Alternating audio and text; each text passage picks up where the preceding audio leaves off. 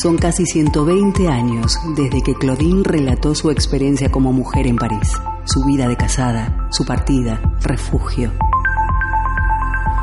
Hoy Claudine camina por las calles de Bilbao, respira, siente, se emociona y observa qué ha sucedido con las mujeres contemporáneas, sus luchas, reivindicaciones, derechos y su sexualidad. Hoy Claudine llega a Bilbao. Buenas tardes, camaradas, bienvenidas a Claudine en Bilbao, tu programa de radio feminista. Amiga, mi nombre es Colette Hugo y como cada tarde de martes y de jueves me acompañarás en este hermoso viaje en el que a partir de escuchar diferentes voces construiremos un relato, uno de los muchos que puede haber sobre el movimiento feminista en Bilbao, en Euskadi y en el mundo entero. Escúchanos en nuestra página web candelaradio.fm o también en tu aplicación para teléfono móvil, iVox. Y recuerda, esta emisión es posible gracias a la colaboración de la Diputación Foral de Vizcaya y de la Asociación Camino al Barrio. No se vayan, camaradas, quedaos, quedaos y recorred conmigo el camino de la lucha feminista. Vamos con los adelantos. De espacio en espacio, de calle en calle, de realidad en realidad. Claudine se sensibiliza con las mujeres de hoy, toma nota, todo lo escribe en su diario. Hoy abrimos una de las páginas de estas memorias para hablar de Queridas amigas, iniciamos el reconocimiento histórico del día de hoy escuchando el relato de la vida de las compañeras libertarias, aquellas que participaron en varios eventos de carácter revolucionario, esos que no se registran en la historia clásica. Por eso es un deber para nosotras, un compromiso y una responsabilidad sacar a la luz dicha historia de valentía, de compañerismo y de combate de estas mujeres. Así pues, hoy conocemos la historia de Fumiko Kaneko, la apodada La Insumisa.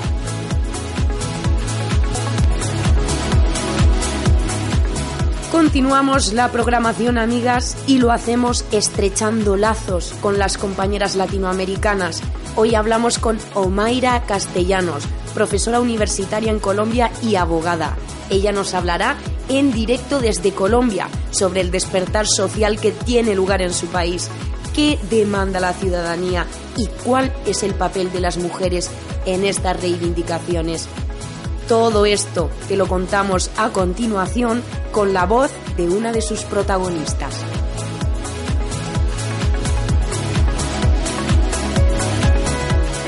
Para finalizar con el relato del día de hoy, Claudine en Bilbao se enorgullece de escuchar la voz de un compañero, de un aliado de la lucha feminista. Hoy charlamos con Miguel Ángel Puentes, director de Candela Radio y presidente de la Asociación Cultural Camino al Barrio, una de las entidades que promueve la diversidad cultural como valor positivo y que entiende que el feminismo ocupa un lugar transversal en toda su actividad comunitaria. No se pierdan, amigas, el programa del día de hoy. Tenemos mucha historia que escribir. Acompáñenme. Las mujeres somos la mitad de cada pueblo.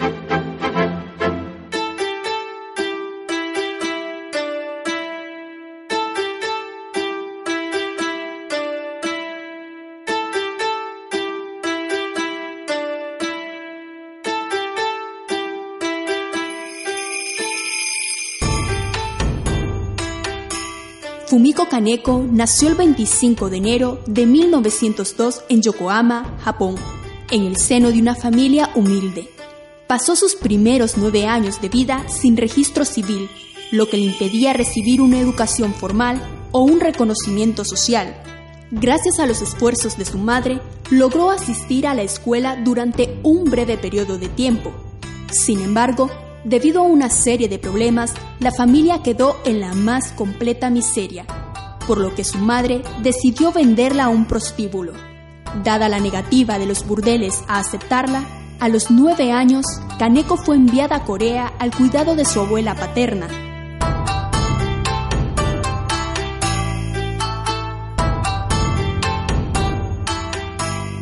Su abuela era una mujer de medios. La registró como su propia hija y le prometió una educación adecuada. De nuevo en la escuela, Kaneko resultó ser una niña muy capaz e interesada en proseguir con su educación más allá de la formación básica, del mismo modo que sus compañeros de sexo masculino. Sin embargo, la abuela desaprobó la actitud de Kaneko de querer continuar sus estudios y ante la insistencia de la niña en no seguir sus deseos, le envía de vuelta a Japón y su custodia pasa de nuevo a la familia materna.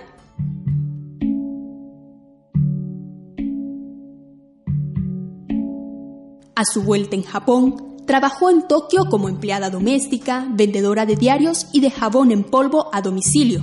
En estos años leyó muchísimo, sobre todo temas políticos y sociales. Más adelante, en Tokio, conocería al militante libertario y antiimperialista coreano Cho Pa, fundador del grupo clandestino anarco-nihilista Futeicha, que significa Sociedad de los Insumisos o Revoltosos. Con él compartiría su vida, el pensamiento anarquista y los deseos de liberación de la opresión nipona en Corea. Ambos fundarían con el tiempo la Sociedad Negra de los Trabajadores. Después del gran terremoto de Kanto, el 1 de septiembre de 1923, las autoridades imperiales aprovecharon la ocasión para deshacerse de los revolucionarios e inventaron una presunta confabulación para matar al emperador.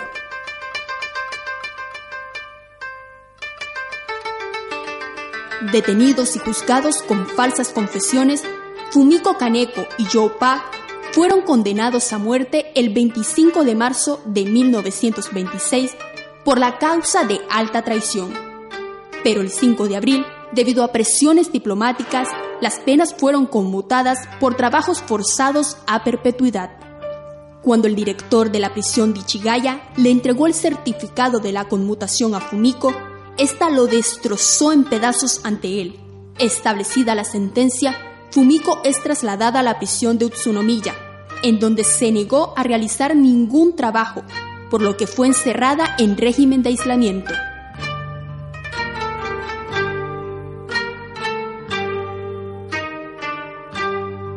Después de tres meses aislada, solicitó trabajar en el taller de realización de cuerdas de cáñamo. Se suicidó al día siguiente, el 23 de julio de 1926, con la cuerda que ella misma había elaborado. Tras su muerte, el hermano mayor de su pareja trasladó el cuerpo a Corea, donde fue enterrado en el cementerio familiar, mientras que él permanecerá encarcelado hasta octubre de 1945 al acabar la Segunda Guerra Mundial.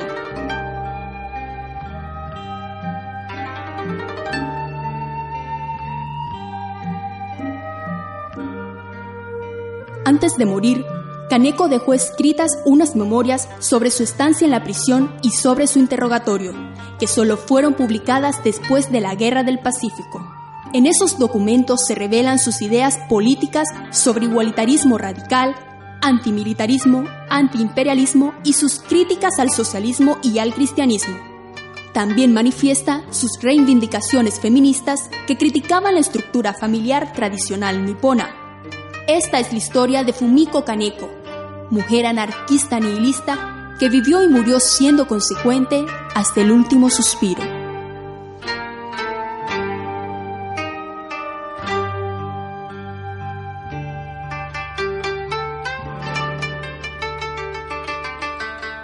Después de escuchar la historia de Fumiko Kaneko, la insumisa, vamos a ir con la siguiente propuesta musical. Ella es Belona MC y su canción se llama Ser Libres. Disfrútenla, amigas.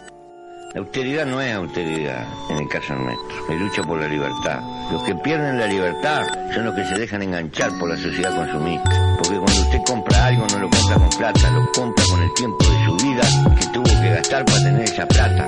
Se es libre cuando uno tiene tiempo libre para hacer con su vida lo que se le canta, para cada cual su motivación. Pero hay que tener tiempo libre disponible de uno para los gastos materiales que tiene que cumplir. Ya no es un hombre libre o una mujer libre, es un hombre o una mujer sometido a la ley de la necesidad. es ser libre? Ser libres no es cuando te lo impiden. Seamos realistas, pidamos lo imposible. Con obstáculos sin límite van conformando lo asequible, no invisible a nuestros propios ideales. La convicción es asociación de asociarlo con la verdad de las cuales lucha para conseguirla. Saca las constricciones y ser dueño de uno mismo, actuando frecuentemente y siempre con optimismo. La expresión y la opinión del querer decir a elección un sí, un que no. Libertad, autonomía, autogestión y rebeldía. Saquemos lo interior y gritemos no la utopía. Está más que claro la perfección del ser humano. Negativo sin sentido dicen que el comunismo es en vano. Esta pasión que llevo dentro me hace pensar de lo contrario. Rap contestatario fluye por mis venas. No quiero cadenas menos condenas de algo que verdaderamente me llena. Quiero ser libre, desenvolverme, corrigiendo los errores de no volver a equivocarme, levantarme y demostrar que puedo. Para la libertad no hay pero, confuso, solo esmero. Alzo mi voz al pueblo y decir lo que yo quiero. No me hace mejor que el resto, solo deshagándome y quedándome en el mismo puesto. Porque estamos rodeados de abrumaciones. Usemos la razón, exijo libertad educaciones, todos igual, sin comparación de condiciones. Libertad a los pueblos llenos de opresiones. Libertad a ideales, no más complicaciones, sí. Libertad de enseñanza a cada una de nuestras razones. Libertad de pensamiento, de ideales, de convicciones. Libertad de educaciones. Libertad a la raza humana, a todos mis panas. Libertad a los que luchan. Libertad al pueblo mapuche. Libertad a sus tierras, al agua, a los animales, a los bosques. Libertad a los presos políticos. Libertad al pueblo y sin represiones. Libertad a mis canciones, sin censura. Libertad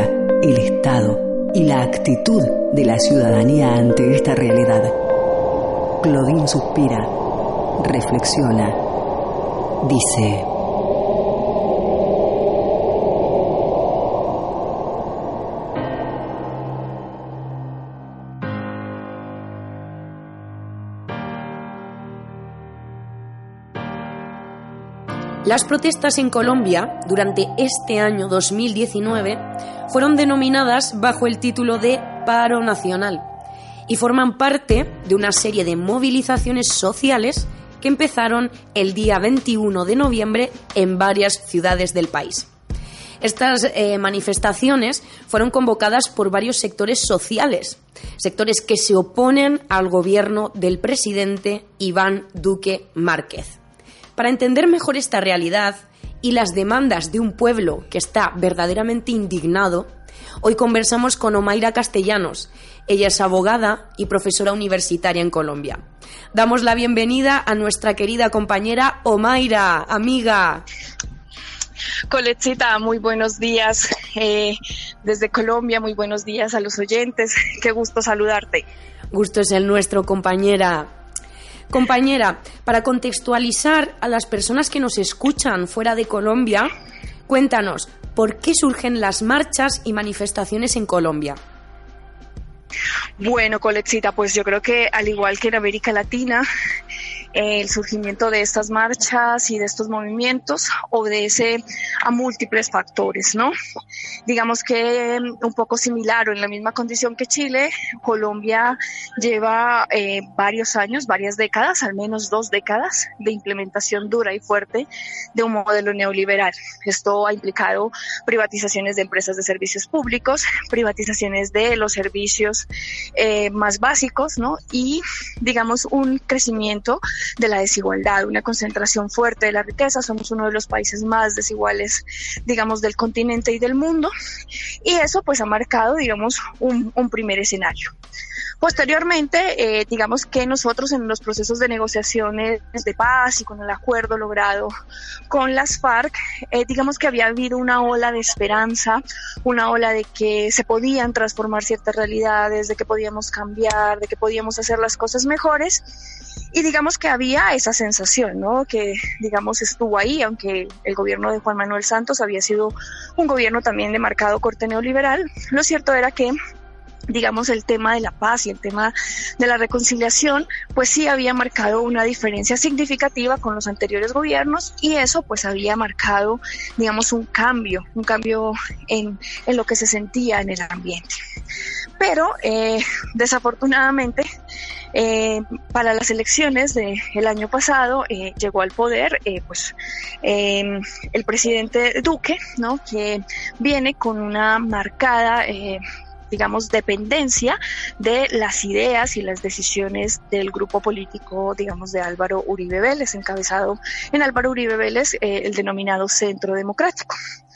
Eso implicó que el gobierno tomara la decisión de desfinanciar de manera sistemática todos los proyectos de paz y obviamente eh, generar un malestar al querer cambiar toda, digamos, la estructura de la justicia especial para la paz, de la JEP, que era la justicia transitoria, que tenía como propósito la reinserción de eh, los miles de exguerrilleros, eh, digamos, en la, en la sociedad colombiana. Habían proyectos productivos, había una serie de cosas muy importantes, digamos, para darle cabida a estas personas que tradicionalmente habían sido marginadas, digamos, en los territorios más alejados pero el gobierno de el presidente Duque pues tomó la decisión de que iba a cambiar, intentó cambiar la estructura de la JEP y eso empezó ya a generar un malestar mucho más marcado.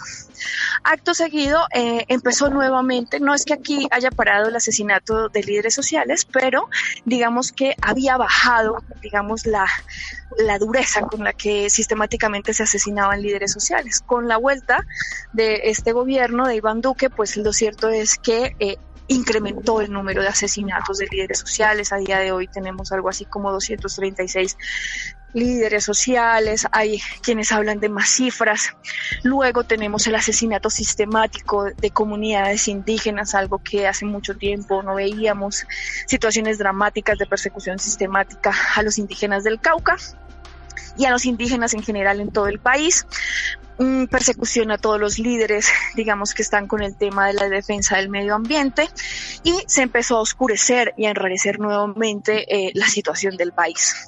Eso hizo que, eh, digamos, ya hubiese un malestar muy fuerte con el, con el presidente Iván Duque y que su popularidad cayera a unos índices nunca antes vistos en Colombia, cerca del 23 o 20% de aprobación, es decir, una aprobación nula.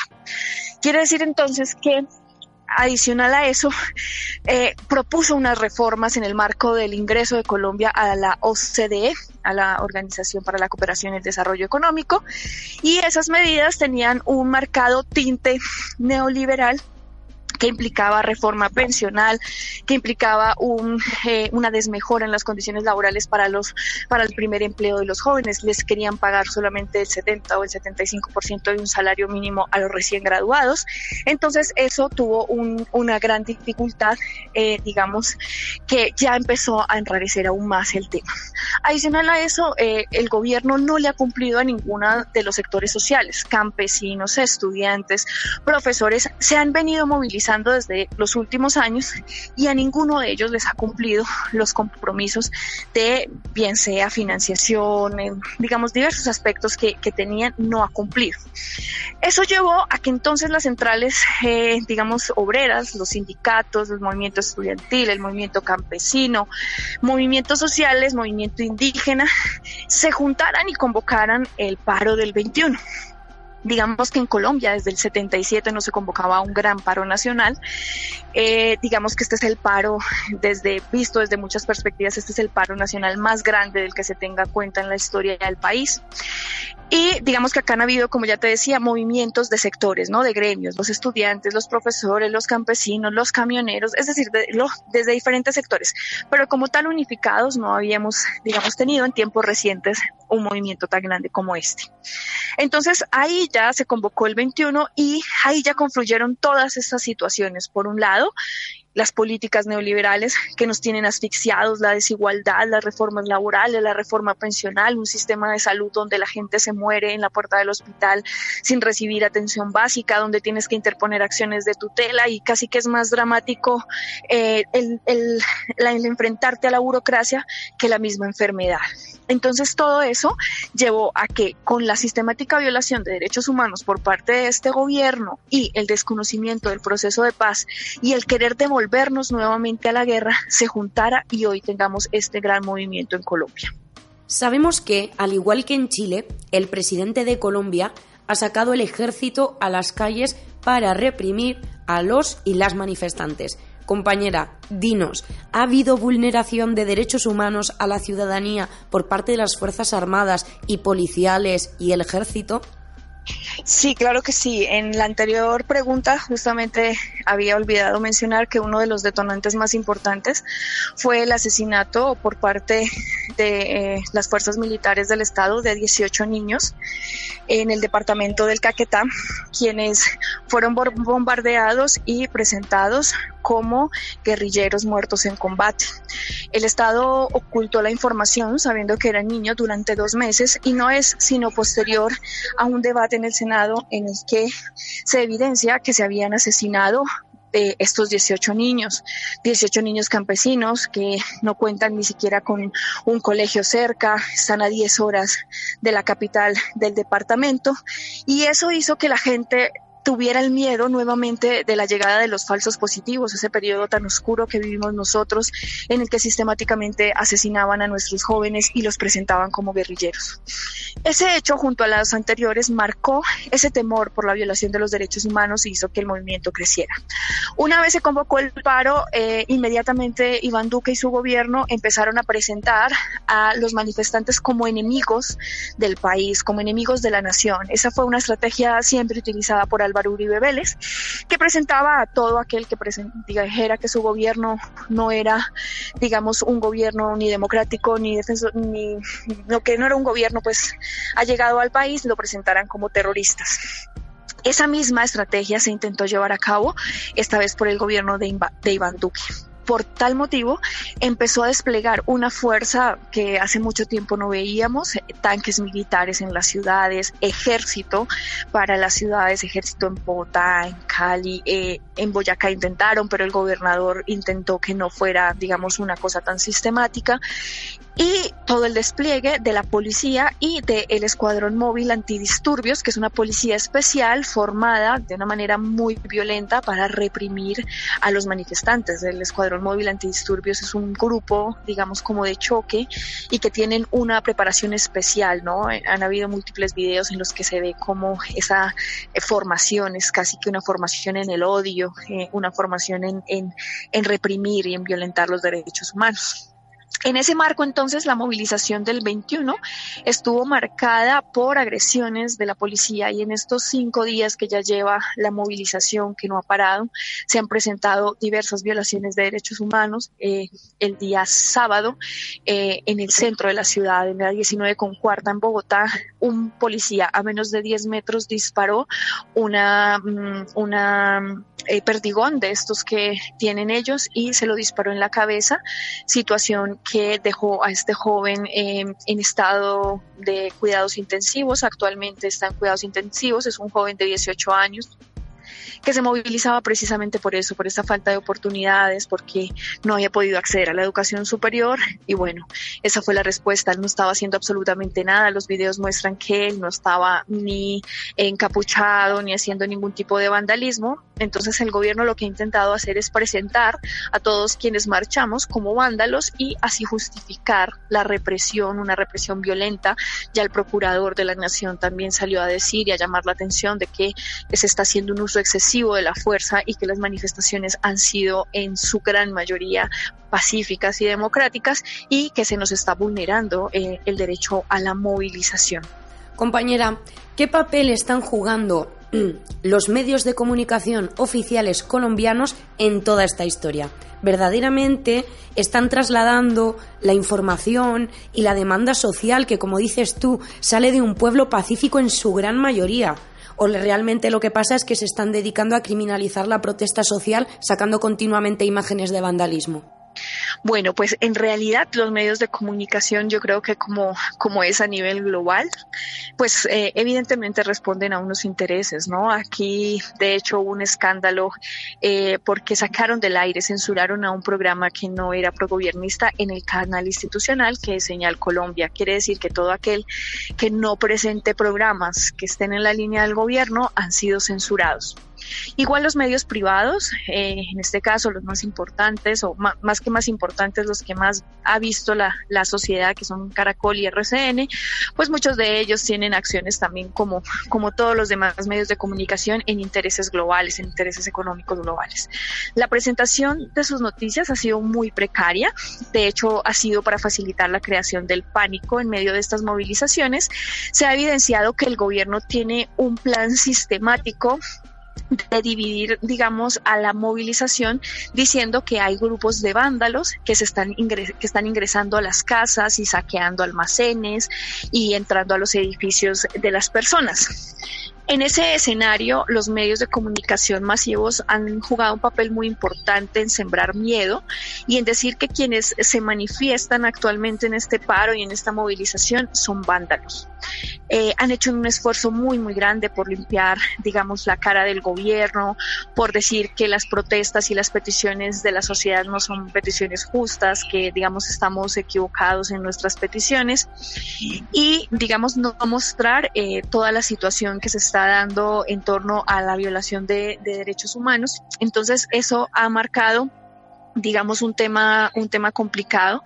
Ellos no han jugado un papel de información por el contrario han sido las redes sociales y medios alternativos o medios más pequeños como Noticias Uno como eh, medios locales y medios regionales los que han entrado digamos a divulgar la información eh, más certera de lo que ha estado pasando. Son ahí donde se han evidenciado los videos de el exceso del uso de la fuerza por parte de la policía.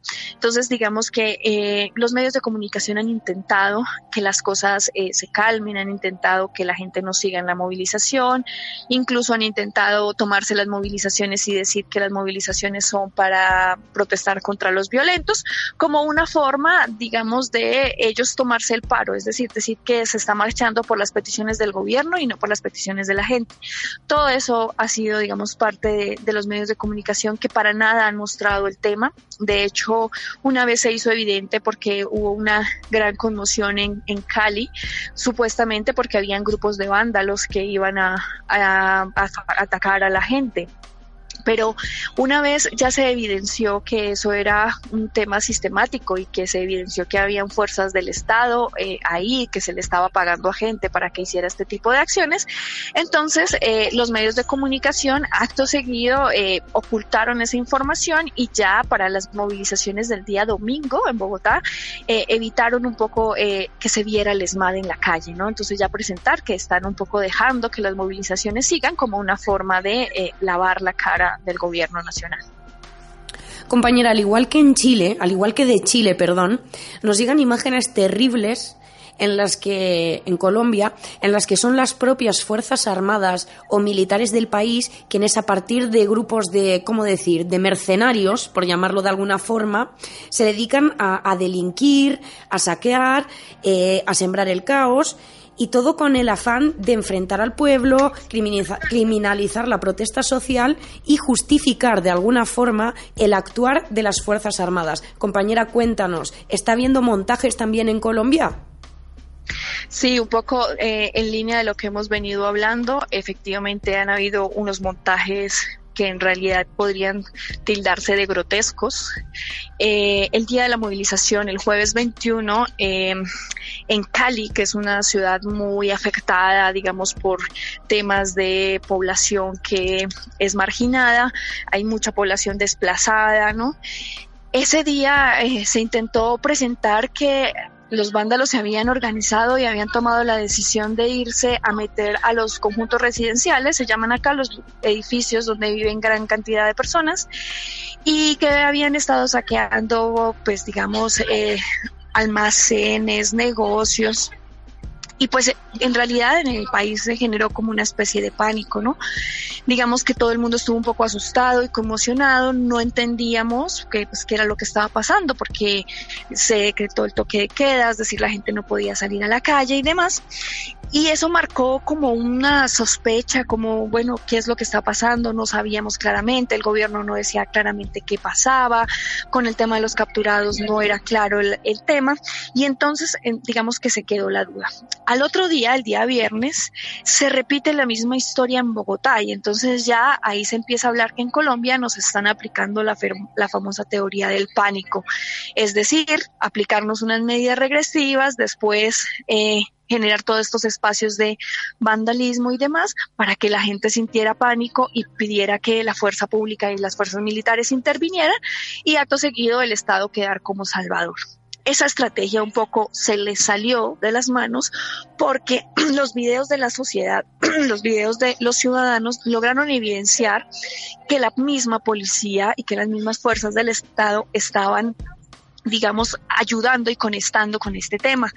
Se conoció de muchos eh, policías que fueron encontrados de civil dentro de estas turbas dentro de los encapuchados, ya nos ha pasado varias veces que los encapuchados son los mismos policías, que quienes están lanzando, digamos, todo este tema del caos, pues son mismos policías, y era muy sospechoso, ¿no? Que eh, los supuestos vándalos o la delincuencia común en una sola noche se organizara y decidiera ir de manera absurda a lugares donde habitan 100, 200, 500 personas, supuestamente a robar televisores ya usados o cosas ya usadas, pudiendo entrar a centros comerciales y a lugares donde encontraran cosas nuevas, pues bueno, allí no entraban, no entraban a bancos, no entraban a centros comerciales, sino que se entraban a las unidades residenciales. Y entonces todo eso generó una sospecha y ya eh, en horas de la noche se logró evidenciar que eso era todo una estrategia de generar caos. Cuando ya se logró evidenciar esto, pues entonces el día sábado ya deciden eh, un poco dejar que las manifestaciones, eh, digamos, eh, tomen su propio ritmo sin permitir que lleguen al centro de la ciudad, a las plazas de Bolívar, a las plazas centrales de las ciudades. Y es allí donde el ESMAD agrede a el chico del que ya estábamos hablando, a Dylan, un joven de 18 años, por no dejarlos entrar a las plazas de Bolívar, para no visibilizar, para hacer como que no está pasando nada en el país. Digamos que la estrategia sigue, la estrategia del gobierno gobierno sigue diciendo que son vándalos, que quienes están organizando esto tienen intereses políticos, que tenemos intereses de desestabilizar el Estado, que hacemos parte de anarquistas internacionales, mm, que somos parte y financiados por el Foro de Sao Paulo y toda esta serie de estrategias para deslegitimar la protesta legítima, ¿no? Un poco se les ha dificultado porque ya con el tema de que mayoritariamente las FARC han seguido en el proceso de reinserción, pues han tenido una dificultad para tacharnos de terroristas. Pero bueno, ahí siguen en su misma estrategia de generar miedo como una forma de anestesiar a la población. Oye compañera, y en todo este proceso histórico que se está viviendo en tu país, cuéntanos, ¿qué papel están jugando las mujeres y los movimientos feministas? Bueno, pues justamente hoy en el marco del 25N eh, en el marco del 25N se está convocando la segunda gran movilización nacional, es decir, estos días, desde el 21, han habido movilizaciones en todos los barrios, en todas las ciudades, pero hoy como tal nuevamente el Comité Nacional del Paro está convocando a una movilización muy grande en el marco del 25 de eh, noviembre, Día de la No Violencia contra la Mujer. Los grupos feministas y los grupos de mujeres han estado muy activos en este marco. Eh, hay un despertar, al igual que en el sistema internacional, un despertar por parte de las mujeres y una participación activa en todos, digamos, estos eh, jornadas de movilización, en las discusiones, en la petición de que efectivamente en Colombia hay una brecha salarial que ronda el 30%. Una de cada dos mujeres en este país está en el marco de la informalidad, es decir, no tiene expectativas de pensionarse, no tiene expectativas de una seguridad social, hay una marcada feminización de la pobreza y todo eso ha hecho que las mujeres, digamos, entendamos que parte eh, de, nuestra vida, que parte de nuestra cotidianidad está definida por toda la política neoliberal, por toda la política de este gobierno y en ese marco ha habido una participación masiva. Y aquí estamos efectivamente desde las emisoras, desde las universidades, desde la calle, desde cada uno de los escenarios donde nos movemos, pues estamos apoyando y estamos siendo parte fundamental, igual que en todos los movimientos latinoamericanos de todos estos movimientos. Para finalizar, compañera, sabemos que el continente latinoamericano hoy se alza contra el neoliberalismo. Vemos Chile, Ecuador, Bolivia, Haití y ahora Colombia. Todos se levantan por la injusticia, todos nos levantamos para denunciar la desigualdad social y el saqueo que hemos sufrido en nuestros territorios, hay que decirlo, por parte de las oligarquías, Norteamérica y también de Occidente. Compañera, como pueblos hermanos que somos, ¿crees que es momento de empezar a unirnos contra el enemigo, que está claro es común?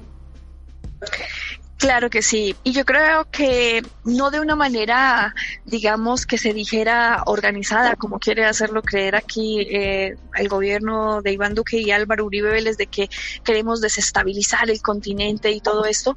Pero lo cierto es que yo creo que eh, de alguna manera hemos estado también articulados, ¿no? Yo creo que las discusiones que se han ido dando en un lugar, pues han llegado, ¿no? Y las redes sociales nos facilitan mucho todo este tema y pues han ido llegando al pueblo.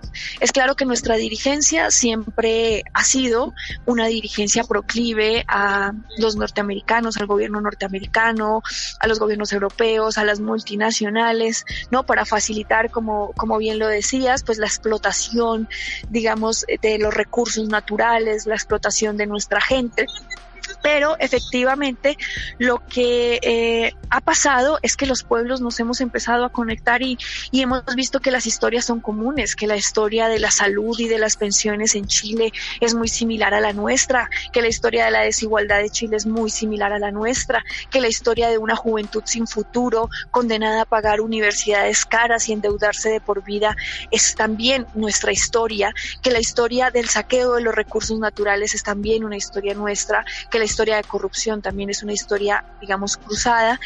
Y eso ha hecho que efectivamente de alguna manera estemos eh, conectados y estemos pendientes de qué pasa en Chile y los chilenos pendientes de qué pasa en Colombia y qué pasa en Ecuador y qué pasa en Perú y qué está pasando en cada uno de estos rincones y articular un poco también esas jornadas, digamos, de, de, de más que jornadas, eh, como esos pedidos, ¿no? Como esas solicitudes.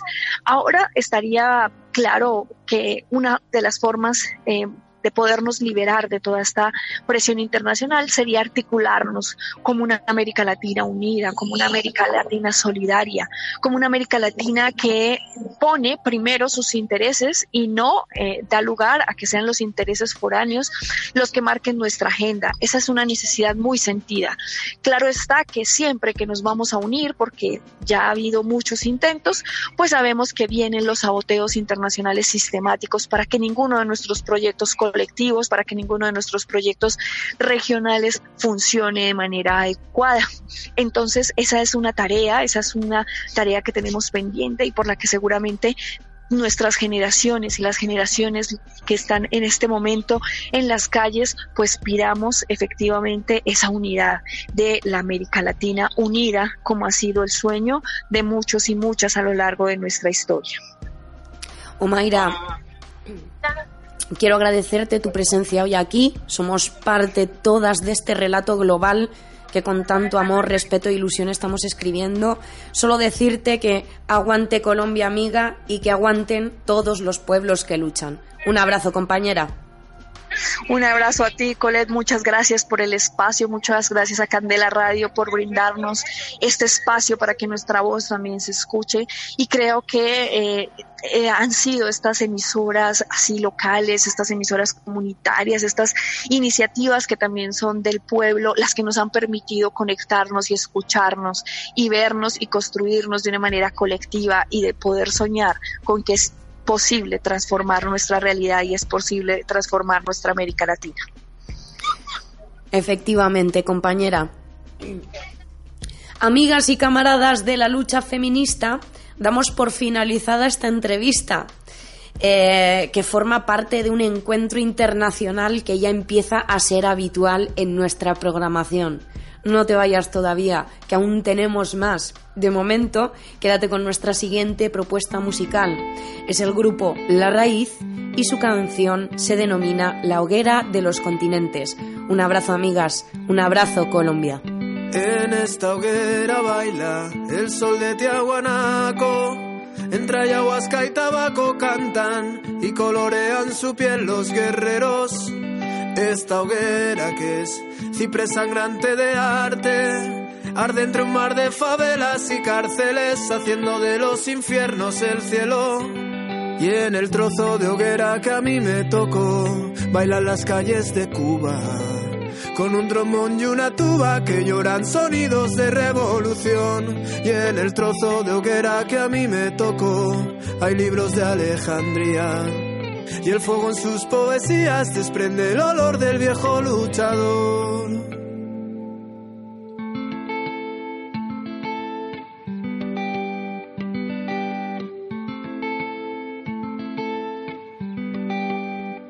En esta hoguera baila Senegal, lleva bailando mil y una noches Bagdad, mueve el cuerpo quien es feliz solo siendo. En esta hoguera alzan la voz las mujeres de Gaza y su honor. A la orilla del fuego veo todo el mundo que quiero ver. Y en el trozo de hoguera que a mí me tocó, mueve su vientre Estambul. Entre notas de un viejo laúd, despiertan serpientes que el tiempo durmió. Y en el trozo de hoguera que a mí me tocó, hay libros de Alejandría. Y el fuego en sus poesías desprende el olor del viejo luchador. Cantamos para levantar la marea a contracorriente, volviendo a juntar África, América, que suene la voz del esclavo. Preferimos bailar en la hoguera de los continentes, gritando también tenemos corazón, los desafinados. Cantamos para levantar la marea a contracorriente volviendo a juntar África, América, que suene la voz del esclavo.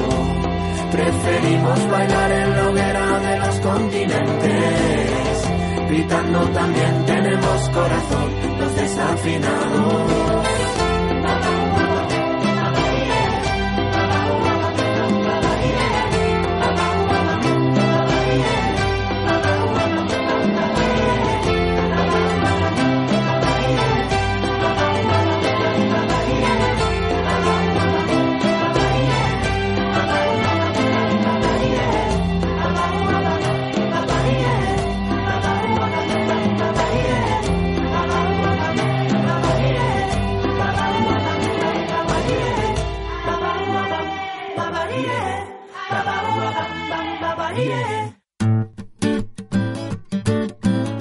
Parte del cambio.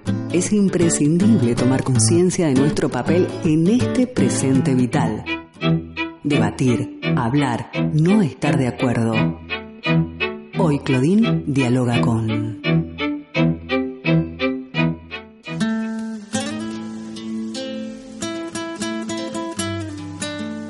Amigas, camaradas, seguimos generando contenidos populares en Candela Radio. Seguimos escribiendo el relato de una comunidad global en clave feminista. Y hoy continuamos este pequeño gran proceso invitando al compañero Miguel Ángel Puentes, director de Candela Radio y presidente de la Asociación Cultural Camino al Barrio, una de las entidades que hace posible este programa que estás oyendo ahora y muchos más. Hoy saludamos y charlamos con Miguel Ángel Puentes. Bienvenido, compañero. Hola, Coled. Gracias a ti y a todas las personas por escucharnos en este tiempo de reflexión y de trabajo comunitario. Miguel, gracias a ti. Si no fuera por ti, nadie nos oiría. Perdón, pero que todo el mundo lo sepa que este es un proyecto conjunto, que la que está presentando continuamente ha tenido la culpa también. Miguel, cuéntanos, eres el director de Candela Radio, la radio que emite un programa como es el nuestro y otros muchos más. Cuéntanos cómo y por qué surge Candela Radio. Nosotros surgimos ya hace 12 años más o menos como un medio que tenía como principio visibilizar la migración que se estaba dando ya hace 15 años en, España. Y lo hacíamos porque observábamos que en medios de comunicación todo lo que se decía continuamente y lo que aún se sigue diciendo acerca de la, de la migración es negativo. Entonces observamos que teníamos que tomar la palabra y ser nosotros quien también manifestésemos a través de los medios de comunicación los aspectos positivos de la migración. Esto nació de esa manera. Por supuesto que nació con las características propias que teníamos todas y todos los que componíamos el equipo en ese principio y se fue transformando poco a poco a la realidad que hoy es la migración y que también somos cada uno de, las personas que componemos este proyecto, que no solamente somos las personas de Camino al Barrio, sino que por aquí han pasado muchas personas muy valiosas que han aportado, que han dado otras visiones y que han hecho que este proyecto se amplíe y toque otros aspectos. Candela Radio es una radio comunitaria, Miguel Ángel. ¿Podrías explicarle al público que nos escucha y que quizá puede no saber qué es una radio comunitaria y qué diferencia hay con la radio convencional, con la radio comercial? Hay tres tipos de radio y tres, tres, tipos de medios de comunicación. Estarían los medios de comunicación que pertenecen a los estados. En el caso del País Vasco sería EITV y en el caso de España sería la televisión y la radio española. Esos, se supone que esos eh, medios de comunicación que pagamos todas y todos con nuestros impuestos deberían hacer todo el trabajo de tener una información de calidad, veraz, equitativa, etcétera, para, la, para su población porque son los medios públicos, pero realmente su agenda y su editorial pues eh, se ve tintada según quién o qué grupo político esté en el poder. Desde ahí ya su editorial se transforma de acuerdo a, a la realidad que haya en el poder. Los otros grupos de comunicación pertenecen a grupos privados que son grupos de comunicación privado y que son los denominados comerciales que también sirven a sus propósitos comerciales y también sirven a propósitos políticos. Lo fundamental de estos dos, digamos, grandes medios de comunicación porque digamos que desde el, desde el aspecto de lo público es desde el Estado que se otorgan, por ejemplo, las licencias de comunicación. No todo mundo accede a una licencia de comunicación y eso hace que el derecho a la comunicación solamente sea otorgada a algunos que cumplen un parámetro o un perfil que decide el Estado. Y normalmente el Estado se lo entrega a esas personas o a esos grupos de poder que son eh, afines a su idea, digamos, política o ideológica o lo que más les convenga en cada momento. El último, digamos, perfil de radio que hay o de medio de comunicación serían los medios de comunicación alternativos, las radios libres, los medios de comunicación comunitarios que están al margen, por un lado, de poder acceder a, digamos, a esas licitaciones públicas porque o no tienen los contactos o no tienen los recursos económicos o no tienen la capacidad ni, digamos ni el nexo político para acceder a ellos. Hace poco se hizo la entrega de licencias FM que hace ya 30 años no se hacía y se volvieron a otorgar a los mismos medios de comunicación por un lado con, con alto perfil político y por otro lado con alto perfil económico. Entonces esto de una vez marca el perfil de cuál es la intención del medio de comunicación con respecto a quién lo va a escuchar, ¿no? Van a haber unos emisores y van a haber unos receptores y se va a marcar una manera de actuar, de pensar y de ser representado que es lo que se quiere constituir en el pueblo receptor de contenidos. Y eso lo vemos en nuestra cotidianidad, ¿no? Eso lo vemos de, de esa manera. Los medios de comunicación comunitarios en la medida en que puedan subsistir, que eso ya es un gran reto. Van a basar su, digamos, su itinerario en la participación que puedan hacer las personas de la comunidad en su uso y en su desarrollo y en el derecho, digamos, democrático de comunicación. Que eso también es un gran reto porque en la calidad del contenido comunicacional, el hecho de que sea comunitario no quiere decir que tenga que bajar esa calidad. Tiene que haber un compromiso comunicacional de calidad estético y de respeto para con un oyente o una oyente. Eso por un lado. Y por otro lado, también es, hay una gran lucha porque la construcción de la manera de comunicar, toda la estética con la cual se forma a comunicadores o a periodistas, responde a una estética de generar y de presentar productos comunicacionales comerciales entonces también es un reto que los medios de comunicación alternativos generen estéticas nuevas, estéticas auditivas nuevas y, con esas estéticas auditivas nuevas, por supuesto, también nuevos puntos de vista, otras formas de, pensar y otras eh, palabras para poner sobre la mesa y debatirlas. Miguel, eh, ¿cuál dirías que es el compromiso social ya después de haber entendido qué es la radio comunitaria? ¿Cuál dirías que es el compromiso social que tiene Candela Radio con su comunidad? Actualmente nosotros tenemos un compromiso social que tendría que marcarse muy fuertemente con la diversidad.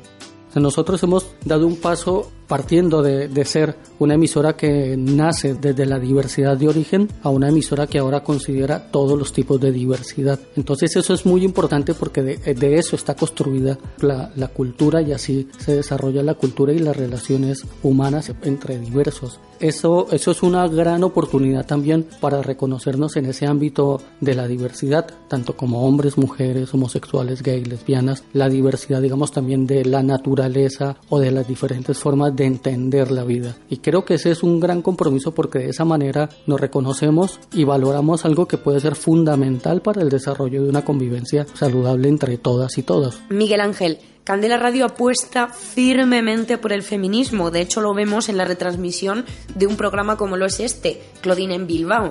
También lo vemos en los talleres que realiza Candela Radio cada semana sobre radio, feminismo y género. Miguel, ¿por qué piensas que es importante el feminismo? ¿Por qué tú apuesta por él en el trabajo comunitario que hace Candela Radio?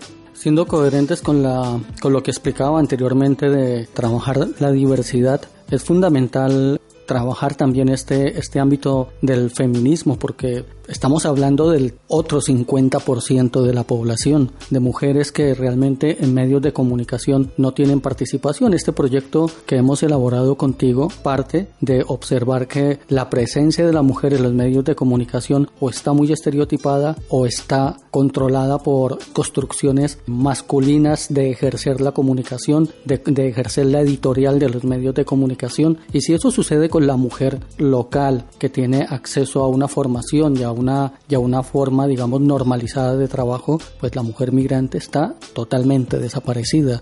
En ese sentido, por un lado, creíamos muy importante empezar a trabajar ese ámbito porque también ya, y esto a nivel personal, creo que el feminismo nos genera y nos pone frente a una tarea muy importante en la construcción tanto personal que luego se vierte en nuestras relaciones colectivas, que es la deconstrucción de cómo nos definimos como personas de acuerdo a nuestra relación con nuestro entorno, como hombres, como mujeres, como homosexuales, como bisexuales, como lo que decidamos a través de nuestro género. Y eso es fundamental porque en ese sentido vamos a encontrar un, un contexto mucho más saludable de relación en la cual podamos entender al otro o a la otra de acuerdo a su realidad vital y no desde una construcción patriarcal, capitalista, que muchas veces se manifiesta de una manera inconsciente y no tenemos las herramientas tan siquiera para, para cuestionarla y que algunas veces es muy dolorosa y muy dañina para nosotros los hombres. Yo creo que en ese sentido a mí el feminismo y las compañeras que trabajan en el feminismo, tú y Cecilia y toda la gente que está alrededor de este ámbito, a mí me enseñan mucho, sobre todo me permiten reconocerme, deconstruirme e intentar unas relaciones más equitativas con las otras personas. Al ser esta una radio comunitaria,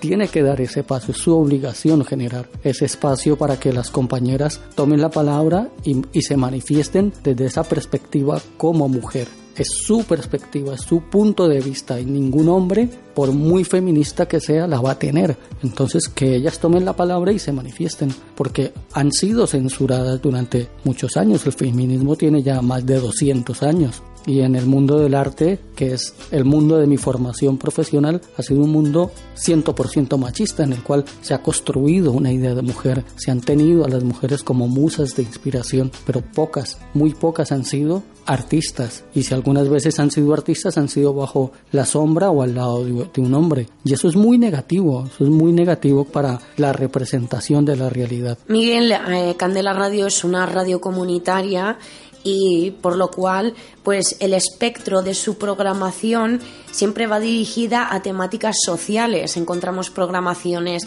eh, hechas por personas migrantes como Comuna Intercultural, que fue un programa que estuvo aquí creo que tres años retransmitiéndose, tenemos Discapacidad sin Distancia, Munduco Gasteac, tenemos también eh, Ciudad Activa y yo sé que en este amplio espectro de, programación el feminismo ocupa un lugar transversal en cada producción. Miguel, ¿por qué piensas que es importante abordar los, los problemas sociales desde una perspectiva feminista? Porque es un punto de vista que no, que no tenemos y no se ha desarrollado, Colette. Digamos que la perspectiva feminista nos permite comprender y ponerle puntos, puntos y comas a esta realidad capitalista y patriarcal, porque hay un momento en que los hombres empezamos a funcionar en ese sistema, que es un sistema que también a nosotros nos lleva al poder, nos lleva a la competitividad, y en esa carrera no observamos que hay otras opciones. Entonces es maravilloso que, que las compañeras y las compañeras feministas nos manifiesten otras maneras de ver y de manifestar la comunicación. Para mí es muy importante que la compañera que hacía discapacidad sin distancia era una compañera ella como mujer con su discapacidad manifestase e interpelase a personas, a políticos, a médicos desde su feminidad como mujer migrante con una discapacidad contundente como es una esclerosis múltiple. Y de igual manera, cuando la compañera Daniela hace el programa de poesía y literatura, ruido de fondo, también es desde esa perspectiva femenina porque ya lo aporta ella como mujer. O tú llevando todo el contenido y la presentación de Claudine en Bilbao para mí es un reto, es un reto llevar a cabo lo que plantean las compañeras, tener esa, digamos, esa perceptividad y esa apertura para que lo que se propone de lado y lado salga como programa de radio. E igual con compañeros que también tienen esa actitud social y feminista, como, como el compañero Juan que hicimos. Locura Feliz. Locura Feliz que estamos haciendo actualmente con él y que con él también hicimos como un intercultural. Cuando yo digo que Candela Radio se ha nutrido de más personas que han hecho que esto es de esos compañeros y esas compañeras que han aportado desde su formación vital como estudiantes en la universidad, como personas rapsodas o como profesionales, le han aportado contenidos de valor y de mucha calidad a este proyecto. De lo contrario, no, no, no lo tendríamos, Colette. Para finalizar, compañero, ¿qué efectos piensas que pueden tener los logros en las metas feministas para la sociedad en general? Máximos. Si, si vemos solamente los beneficios que tendríamos en salud o los beneficios que tendríamos a nivel ecológico o a nivel de educación, serían máximos. O solamente en el hecho de, de dejar claro que el capitalismo y, y el patriarcado y la manera como funciona esta sociedad de consumo de, extrema derecha no es, no es conjugable con el feminismo, está claro que lo que se plantea es otra forma de vida y otra forma de relación. Y también pone en duda las, las formas, digamos, de gestión, como decían las compañeras o como hemos escuchado a varias compañeras en, en diferentes entrevistas. Ya no basta solamente con una construcción, digamos, ideológica de izquierdas, que también ha sido una construcción masculina y que también ha caído en el mundo del poder y que también en diferentes partes del mundo han terminado constituyéndose como empresas políticas muy similares y que negocian incluso los derechos eh, de obreros y de obreras por los cuales nacieron, como sucedió en el Estado español. Eso ya tiene que ser debatido y tiene que ser analizado. Parece que a través del feminismo y a través de esa corporidad que nos plantea el feminismo nos acercamos más a la persona, a los seres humanos en sus manifestaciones más, digamos, más vitales y más esenciales y que lo que buscan es una relación equitativa entre todas y todos porque es que estamos en el límite, Colette. todo lo que está pasando en Latinoamérica, todo lo que está sucediendo a nivel global con la ecología, esto está en el límite. O es o no es. Actualmente yo no sé cuánto más va a aguantar esto, pero digamos que incluso las condiciones laborales de las personas a nivel global son totalmente nefastas y ya todo el mundo tiene que emigrar, tanto locales como personas de otras partes del mundo, pero porque lo laboral se ha ido cercenando de una manera brutal. Ya no hay derechos laborales. Das gracias porque te exploten.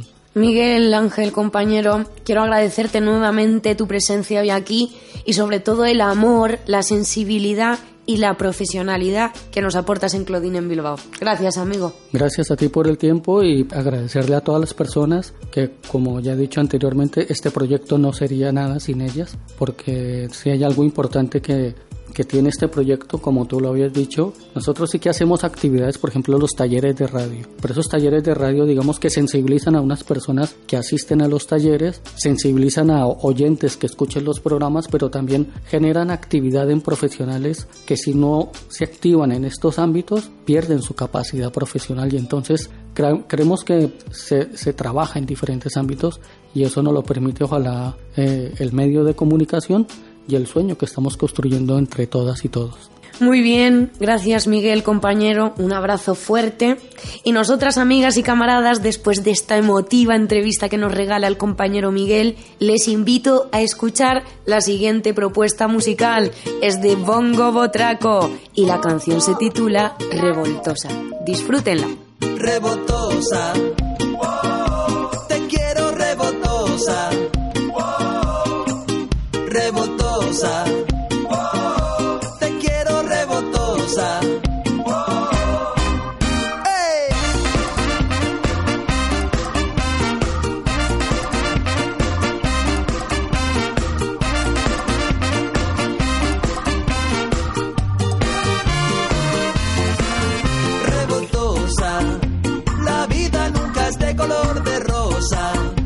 Que si no te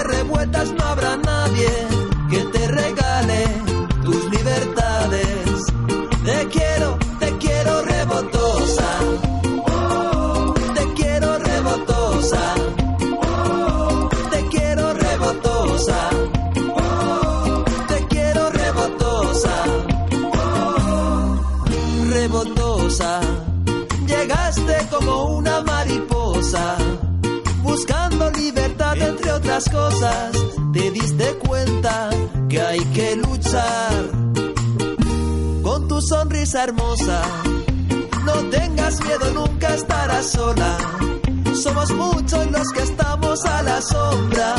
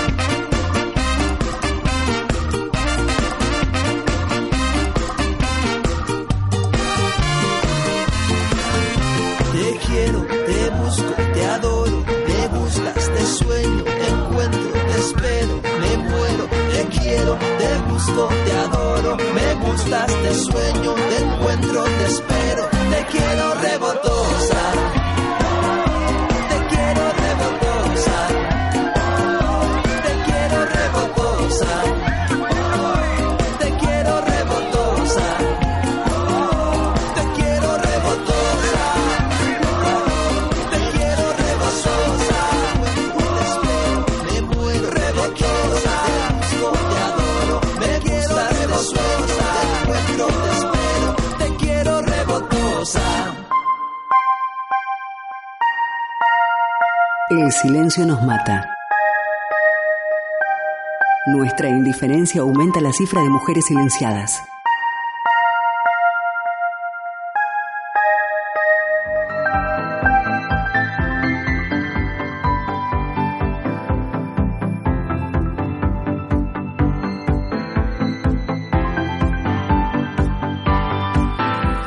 Amigas, hemos podido compartir hoy un espacio hermoso en el que volvemos a abrazarnos con nuestras hermanas latinoamericanas, seguimos construyendo puentes, seguimos tejiendo y entrelazando nuestras realidades, que aunque son diversas, nos unen como hermanas y compañeras, en esta comunidad global que nos muestra el feminismo. También hemos escuchado la voz de un aliado, un aliado que con humildad y sensibilidad espera escuchar y acompañar las voces del feminismo en Bilbao y hay que decir, en cualquier parte del mundo al que pueda llegar la radio. Amigas, lo vemos, no estamos solas. El feminismo es un abrazo global que nos hace compañeras. El feminismo es un espacio en el que nuestros aliados tienen la obligación de acompañarnos en nuestra reivindicación por la equidad y la dignidad. Gracias amigas por estar ahí y no lo olviden, salud y feminismo. Gracias. Andado el camino, hechas las reflexiones, escritas en su diario. Claudine levanta la mirada, observa, siente, respira y se adentra nuevamente en las calles de la ciudad. ¿Qué nueva realidad le deparará Bilbao a Claudine?